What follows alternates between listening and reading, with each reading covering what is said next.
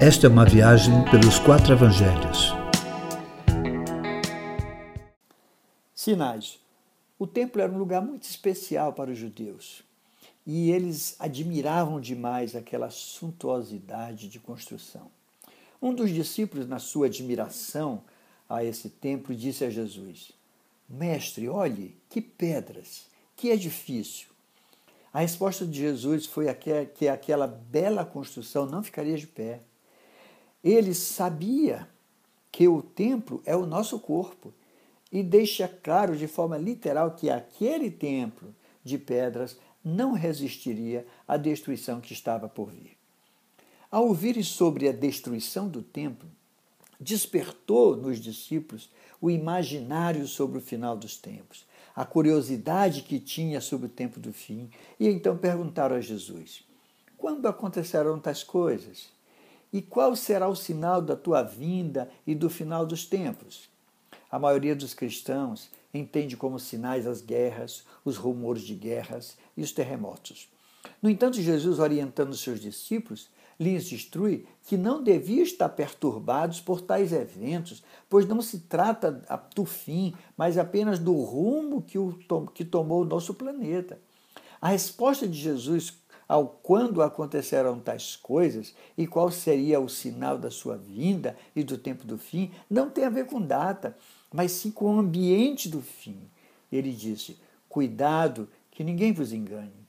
Guerras, rumores de guerras, fome, pestes, terremotos não deviam perturbar os discípulos, pois se trataria apenas do princípio das dores. Deviam sim estar atento ao engano que estará instalado nos dias finais. O principal sinal dos finais dos tempos é o engano quanto ao Messias que há de vir. É necessário, queridos, estar atentos, porque o engano instalado vai perseguir os verdadeiros discípulos.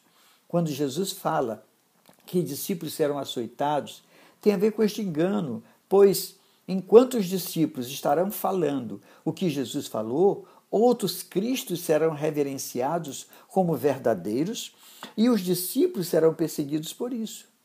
Mas ainda que haja o engano, o evangelho como o evangelho é, deve ser pregado a todas as nações. O engano será fomentado pelos falsos profetas que anunciarão o falso Cristo. Um falso Cristo só pode gerar iniquidade e esfriar o amor. Jesus se refere ao abominável da desolação, descrito assim por Daniel como uma advertência aos discípulos. Trata-se do imundo no lugar santo. Isso já aconteceu em Israel quando foi embolado um porco no altar. Hoje, porém, o imundo no lugar santo pode ser um falso Jesus e seu falso evangelho apresentado como revelação de Deus. Ai das grávidas e das que amamentam é um mistério que muitos acham se referir a algo que já passou e outros algo que ainda está por acontecer. No entanto, entendo também que pode ser uma alusão ao sofrimento por causa dos filhos devido a um tempo de muitas doenças e sofrimentos que, que já acontece hoje. Quanto ao dia e a hora, não cabe nossa especulação, queridos. Nenhum sinal marca data e hora, pois tal momento está reservado apenas ao Pai Celestial.